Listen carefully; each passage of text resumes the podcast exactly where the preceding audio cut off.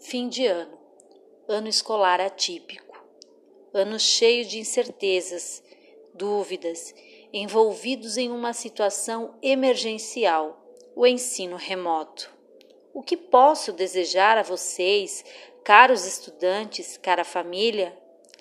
Como educadora que acredita na proposta pedagógica da escola, compara o espaço escolar a um farol incandescente com focos luminosos de grande alcance, que encaminha, dirige e orienta as futuras gerações. Assistam ao vídeo Farol da Responsabilidade. Observem atentamente esta ilustração.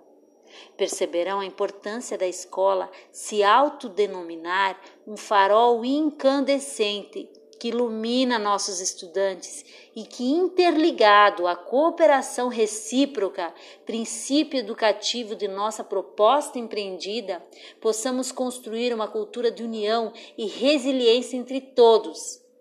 E que a perspectiva apocalíptica da pandemia que nos separa do passado e do futuro não nos abocanhe, mas que seja mola propulsora para nos tornarmos pessoas generosas, para assim unidos, construirmos o mundo que todos nós almejamos.